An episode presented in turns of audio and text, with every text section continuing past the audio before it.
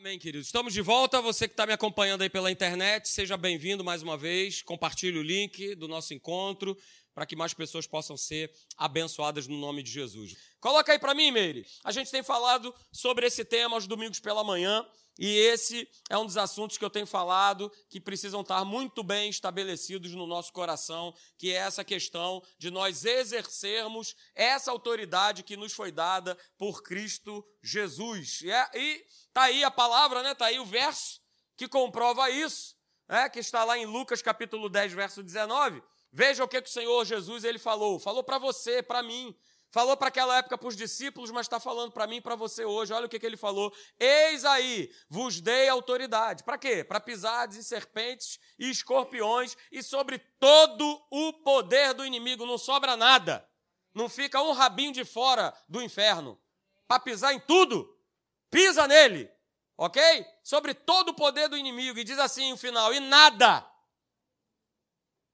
Não sobra nada do inferno e também nada, absolutamente, vai nos causar dano. Uh, aleluia! Isso, isso me anima.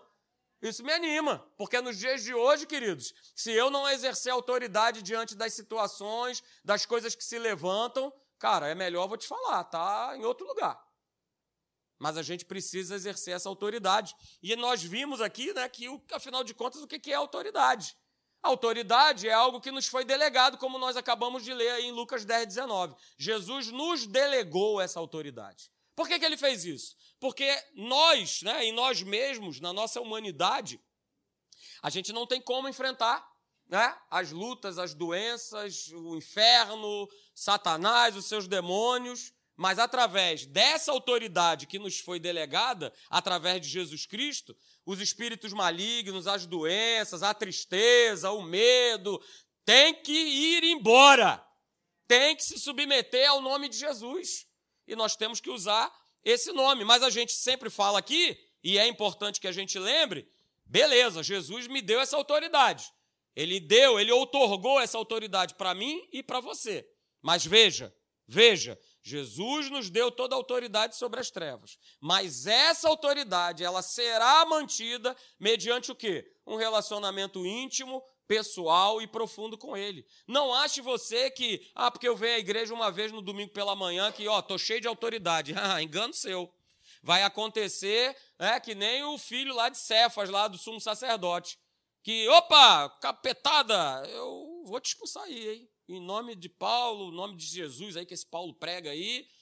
Os capeta olhou para esse cara e falou: rapaz, é o seguinte, eu conheço Paulo, eu também sei quem é Jesus, mas você. Na ordem, na ordem do Espírito, quem és tu?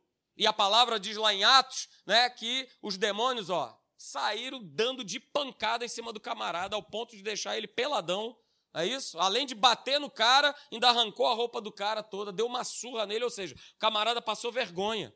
E muitos cristãos têm passado vergonha contra o inferno porque quer viver nessa vida de, né? Ah, tá bom aqui, ah, dominguinho, ah, ah, dia de semana a gente. A gente vai levando, né? A gente vai empurrando, né? que nem Genival Lacerda.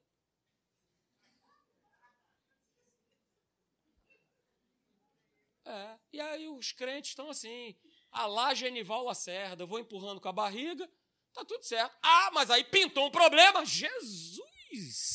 Jesus! Jesus! Me salva! Me socorre, me acode! Help me, please, Jesus! É. Só que, queridos, olha só, não dá mais.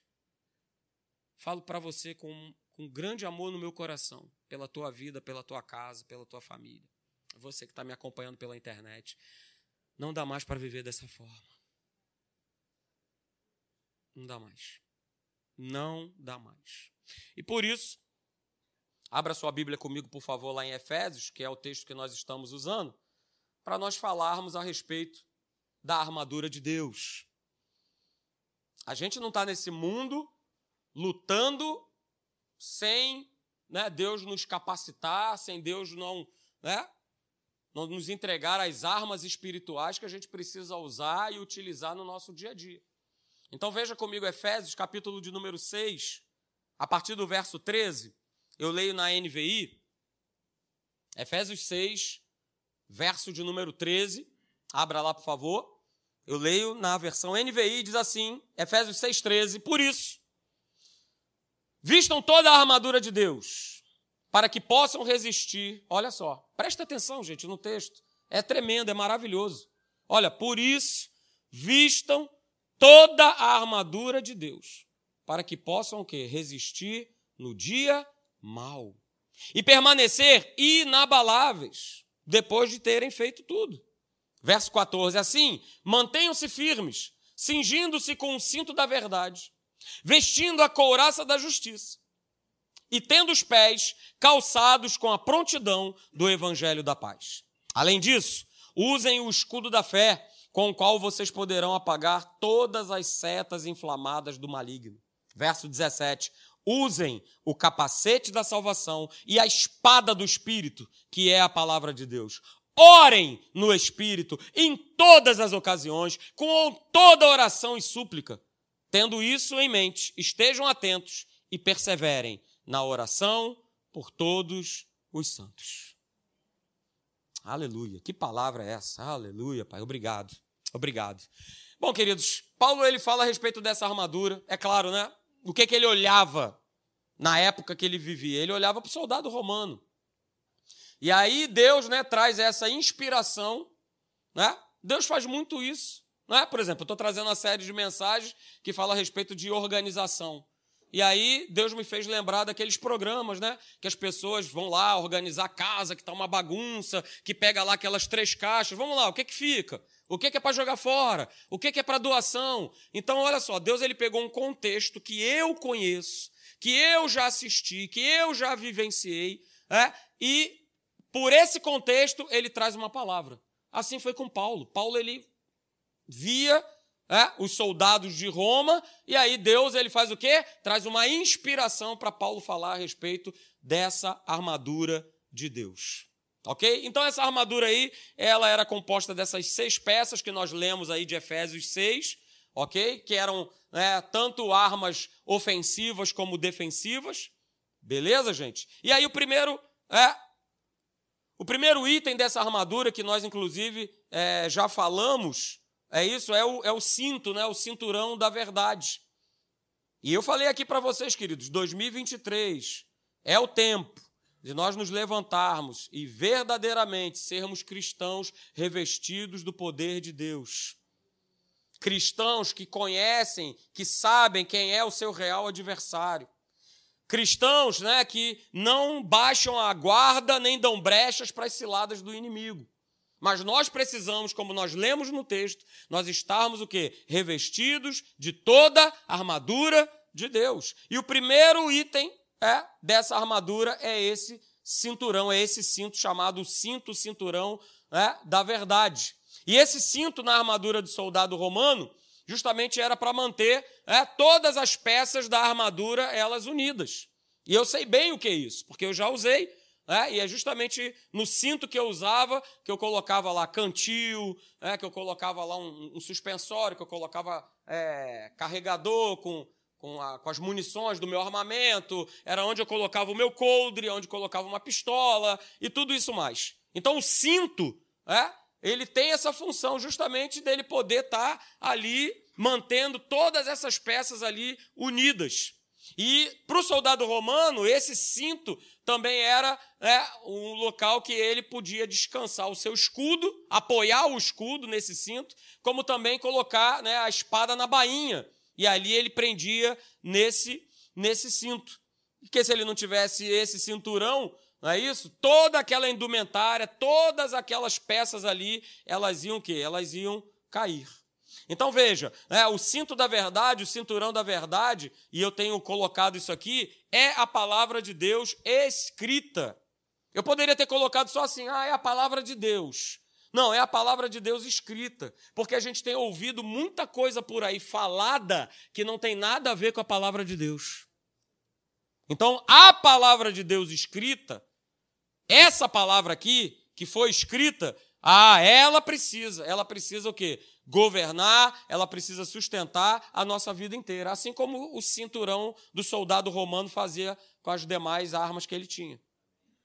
A palavra de Deus escrita, porque vale o que está escrito e não o que foi falado. Aliás, até naturalmente, o que é falado não tem mais o quê? Mais valor nenhum.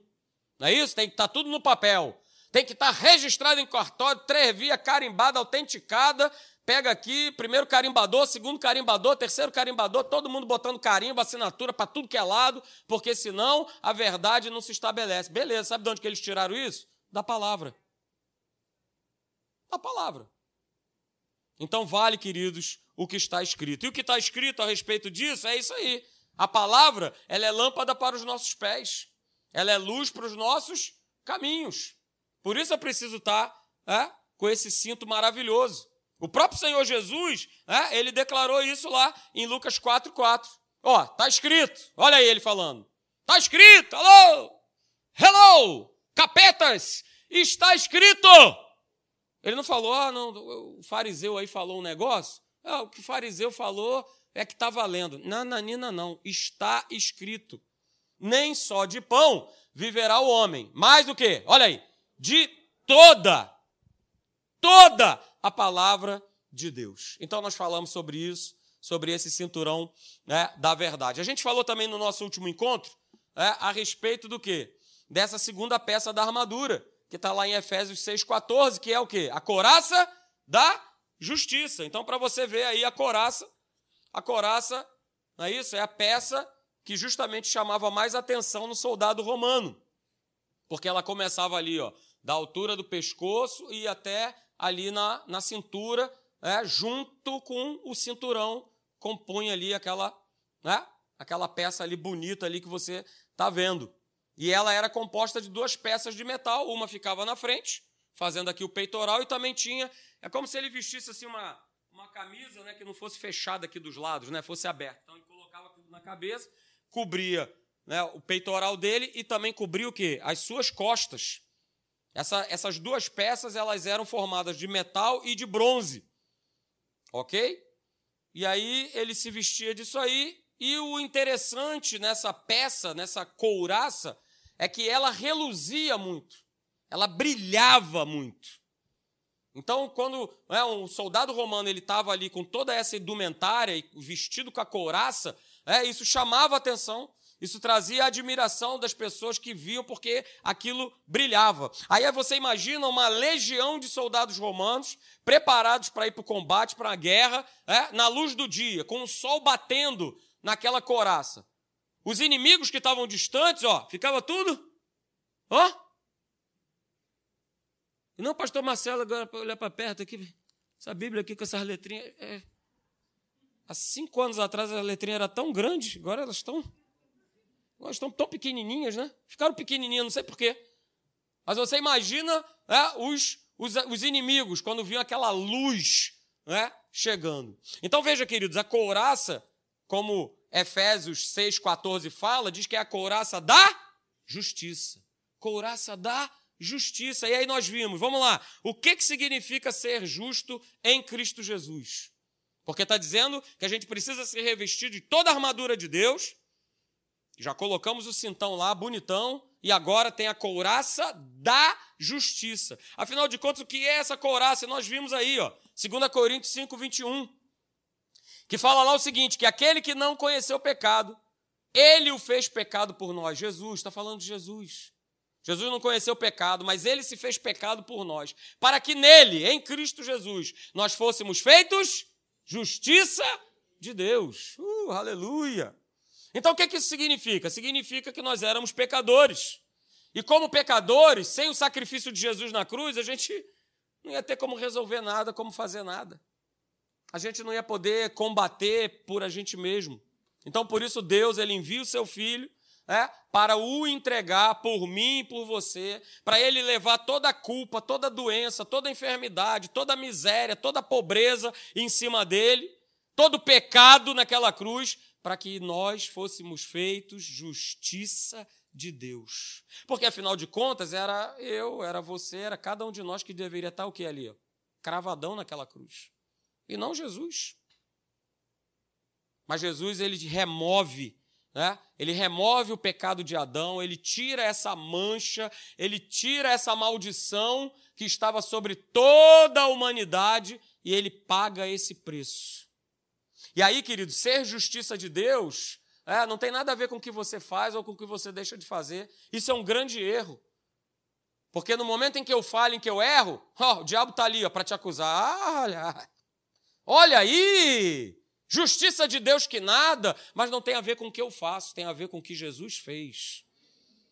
E eu, é, ih, rapaz, tenho um advogado que está à destra, à direita do Pai, intercedendo pela minha vida, intercedendo pela sua vida, intercedendo por nós. Então, eu e você, nós somos sim, fomos feitos sim, justiça de Deus. Você foi justificado. E não, você não precisa mais andar debaixo da condenação do diabo, queridos. Não se veja como uma pessoa pequena, incapaz, ah, que não pode, que não consegue. Ei, você é filho de Deus. Você é filha de Deus. Você foi justificado, justificada. E aí, queridos, você precisa viver e reinar debaixo dessa autoridade, porque a palavra de Deus, lá em Apocalipse, capítulo 1, verso 16, fala que eu e você, nós somos reis e sacerdotes. É o que diz a palavra. Ah, pastor, mas eu não sinto, não tem a ver com sentir. Nós não somos daqueles que vivem pelos sentimentos, nós somos daqueles que vivem pela fé. Pela fé. Então, se está escrito algo ao meu respeito, eu tomo posse, eu assumo essa condição, eu creio e passo a viver por ela. Porque ele me fez assim, Deus ele transferiu gratuitamente a sua justiça, a sua cura, a sua liberdade, o seu amor, a sua paz sobre a nossa vida. Então, queridos, tome posse, mas fique sempre atento, porque o inimigo vai diariamente tentar te convencer e me convencer de que nós não somos justos. Ele vai tentar te convencer que você não tem valor para Deus. Ele vai tentar te convencer. Mas é exatamente por isso é, que o Espírito Santo mostra na palavra de Deus, em Efésios 6,14, que eu e você, nós já temos essa coraça chamada coraça da justiça. Sabe para quê? Para te proteger. Para guardar a tua vida para que você não seja mais atingido pelas mentiras do diabo. Porque ele é mentiroso e ele vai ficar a todo instante mentindo no teu ouvido, martelando coisas no teu ouvido que não são verdades. Mas ele quer que se transforme em verdade. É o tal do engano que nós começamos a falar aqui quarta-feira. Ele quer te enganar, ele quer te ludibriar. Então, queridos, tome posse da coraça da justiça de Deus.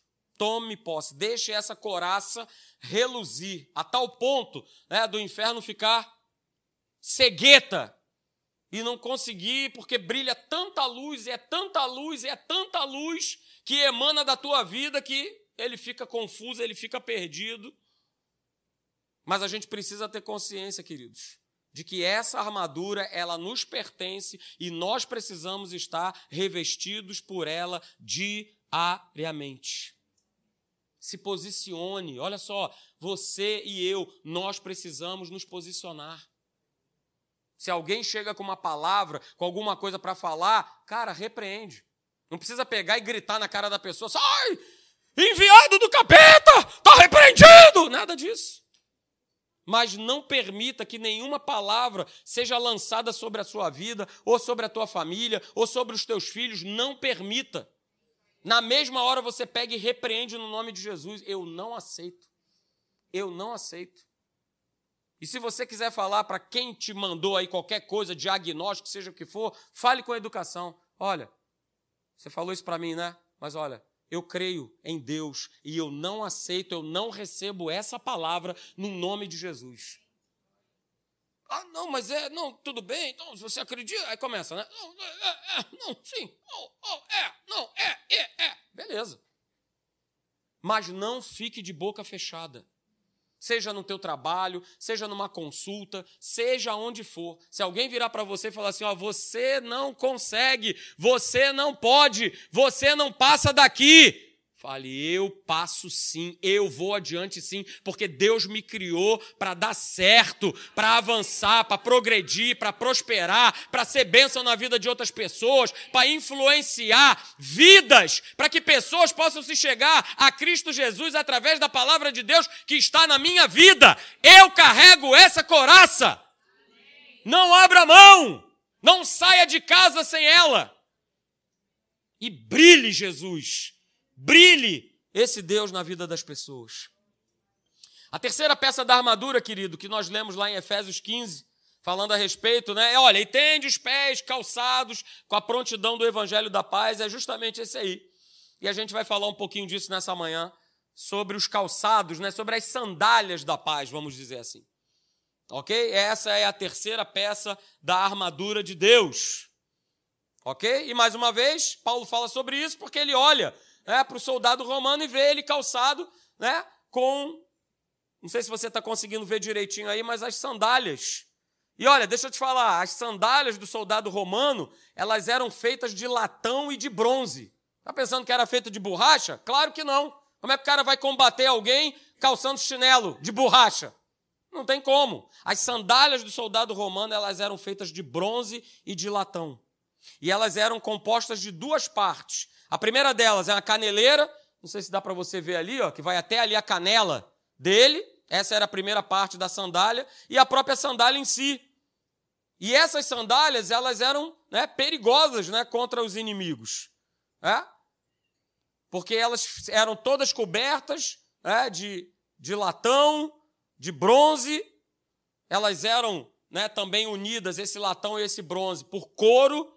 É, então era essa mistura aí de latão, de bronze, de couro, e elas também tinham no seu solado uns espetos, que normalmente tinham aí de 2 a 7 centímetros. Pastor, por que, que tinha esses espetos? Pois é, por dois motivos. Primeiro, que era para ele poder fazer uma base. Ele não combatia né, no asfalto. Era o quê? Era na terra, era na grama. Então aquilo ali fazia uma base.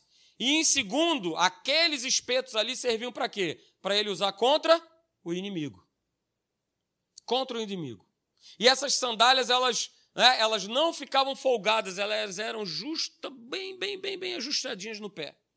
Então, queridos, deixa eu falar uma coisa para vocês. Mais do que nunca, nos tempos de hoje, nós precisamos calçar as sandálias da paz. E paz, você precisa entender nessa manhã, é, que é sim uma arma tremenda para nós. E é uma arma que serve tanto como defesa, como também para ataque. A paz, ela não apenas nos protege, é, mas ela também ela é utilizada para ser uma arma contra o inimigo. Se você usar a arma da paz corretamente, é, você vai manter os inimigos espirituais no lugar deles. De que maneira? Debaixo do teu pé.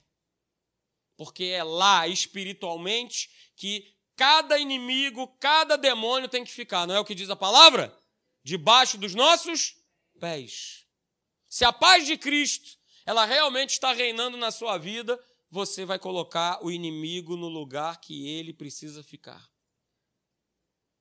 E queridos, calçar é, essas sandálias da paz, esses calçados da paz, é, nos fazem viver é, bem em toda e qualquer situação, até mesmo quando nós estamos enfrentando dias de adversidades, dias de problemas ou dias de caos. Guarde isso. E fazendo menção aí à sandália né, do soldado que via até a canela, né, para proteger ele de tudo, é isso aí. O inferno vai estar sempre tentando chutar a minha e a tua canela. Sempre vai tentar chutar. Por que, que ele tenta chutar? Porque é justamente os nossos pés firmam uma base e se ele conseguir atingir os nossos pés, a gente cai. E é tudo que ele quer que aconteça na minha e na tua vida, que a gente caia. Por isso nós precisamos estar calçados com esse evangelho da preparação da paz. Então guarde isso, queridos, guarde isso. As sandálias que eu e você nós calçamos, elas servem para esmagar o inimigo. É? Mas você precisa entender também que está falando a respeito de uma paz, não uma paz sentimento, mas está falando de uma paz de uma maneira o que sobrenatural. Que quando eu estou agitado, quando eu estou ansioso, é como está escrito lá em Filipenses 4, né? Lançai sobre ele toda a vossa ansiedade. Olha só, aí né, a paz que excede todo o entendimento, guardará a tua mente e o teu coração em Cristo Jesus. E eu preciso me calçar dessa sandália, desse calçado, para que eu coloque Satanás debaixo dos meus pés e para que eu viva em paz, sem ficar desesperado, sobrenaturalmente, poder caminhar, poder andar, poder viver constantemente com aquilo que Deus ele já fez, com aquilo que ele já operou. Então veja, queridos, eu coloquei aí a frase, né? A paz sobrenatural de Deus, o que, que ela faz? Ela nos torna inabaláveis. Mas volto a dizer, não se trata, ah, pastor, a paz. Ah, não estou falando de sentimento. Não estou falando de ausência de problema, porque você pode estar apinhado, recheado de problemas e viver em paz. Eu sei o que é isso. Eu sei o que é isso. Eu vim de uma família que cultuava o inferno. E para vocês terem uma ideia, anualmente nós mudávamos de casa porque não tínhamos paz. Casas boas, mas a cada ano nós trocávamos de residência porque nós não tínhamos paz. Eu, como criança, eu não fiz referência com, com coleguinhas, com amigos, porque cada ano eu estava morando num lugar. Porque em cada lugar acontecia alguma coisa. Acontecia um acidente, acontecia uma briga, acontecia um aborrecimento com o vizinho, dentro da casa, era a casa que explodia, que não Cada hora acontecia uma coisa. E eu sei é, o que é não ter a paz de Cristo o que não é viver sem essa paz. Em Romanos capítulo 16, no verso 20, Paulo disse o seguinte: Em breve o Deus da paz esmagará Satanás debaixo dos pés de vocês. E é o que está escrito. E essa palavra aí, esmagará, né, ela é extraída da palavra grega chamada suntribo. E ela era usada para descrever o ato de comprimir, de esmagar completamente as uvas numa vinha. Então, queridos, guarda isso nessa manhã, né? Romanos 16, 20, leia em casa. Romanos 16, 20 nos ensina que a posição de Satanás é estar debaixo dos nossos pés. Pastor, não fala o negócio. Pastor, não catuca com vara. Não, não, é inimigo derrotado. É inimigo derrotado. E isso tem que ser falado, isso tem que ser pregado, isso tem que ser dito. Você dentro da tua casa, no seu trabalho, porque se você tem andado com Deus, você percebe, né, que Satanás ele começa a se levantar, a fazer uma gracinha. Ele é igual o golfinho, né? Ele faz E você precisa perceber isso. Quando ele está fazendo gracinha, querendo fazer gracinha com a tua vida, no teu trabalho, dentro da tua casa, e você pegar e repreender, opa, você está, ó, debaixo dos meus pés. Então, Romanos 16, 20 nos ensina que a posição do inferno é debaixo dos nossos pés. Jesus subjugou Satanás na cruz do Calvário. Então, essa é a posição dele. Então, quando você estiver enfrentando algum ataque do diabo na sua saúde, nas suas finanças, ah, que ele está querendo te prender, ah, te paralisar, Olha, essa aí é a grande oportunidade de você espremer o bichinho e falar, no nome de Jesus. Jesus me deu autoridade para pisar, não é o que está escrito lá em Lucas 10, 19? Não para por aqui, leva isso para tua casa. Ele nos deu autoridade para pisar, está escrito. E não está falando que é para você ficar aí pisando um monte de bicho. Ah, pastor, estou pisando na barata aqui em casa, um monte de bicho. Não é para você pisar no bicho, é para você pisar nas forças do mal, espiritualmente falando. Espreme ele, suntribo, como ó, como uva que é espremida dentro de uma vinha. É assim que tem que ser. Porque por mais que ele fique perturbando ali martelando o teu calcanhar, não é isso que diz lá em Gênesis, que ele viria para ferir o calcanhar. Pois é, ele de vez em quando vem querer espetar o nosso calcanhar. Mas não deixe de lembrar que o lugar dele é no lago de fogo de enxofre, é lá que ele vai passar a eternidade. A gente não pode esquecer, queridos, que Jesus ele rasgou o véu para que nós tivéssemos acesso a Jesus, a ele que nos dá os armamentos, né? Nos dá essa armadura poderosa para que a gente, né, esteja pronto para esse combate. Porque há um combate. Pastor, mas eu não quero participar. Eu quero lhe dizer o seguinte: você já está inserido nele, querendo ou não querendo. Ah, então, pastor, então eu vou embora da igreja. Beleza, você vai embora da igreja, você fica na mão dele. É isso? Sendo lá fritado, cozinhado por ele. Mas, como filho, como filha de Deus, saiba, você está nesse combate. Só que você não está nesse combate sozinho, você não encara o inferno. Pode vir! Vamos lá! Não, não é na tua força, não é na força do teu braço. Deus providenciou para mim e para você a armadura dele, para que a gente possa resistir, para que a gente possa permanecer inabalável, como nós lemos na palavra. E saiba, querido, sempre isso, eu não vou cansar de falar, de declarar isso aqui nessa manhã. A nossa luta não é contra pessoas. Eu vou repetir, acho que você que está em casa não ouviu direito. A nossa luta não é contra pessoas. Ela não é contra pessoas. Nosso verdadeiro combate não é contra pessoas. O teu verdadeiro combate não é contra o teu marido, não é contra a tua esposa, não é contra os teus filhos, não é contra o teu vizinho, não é contra o teu chefe. Porque o inferno veio, né? Nesses últimos anos aí, jogando isso para a igreja. Bora, briga, ah, discute, fala com o outro, tá, fica de mal, que não sei o quê, porque pensa diferente, porque isso, porque aquilo outro. Opa, a nossa luta não é contra pessoas.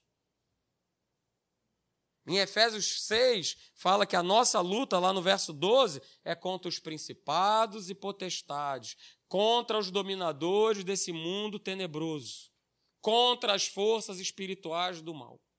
Então guarde isso nessa manhã no teu coração.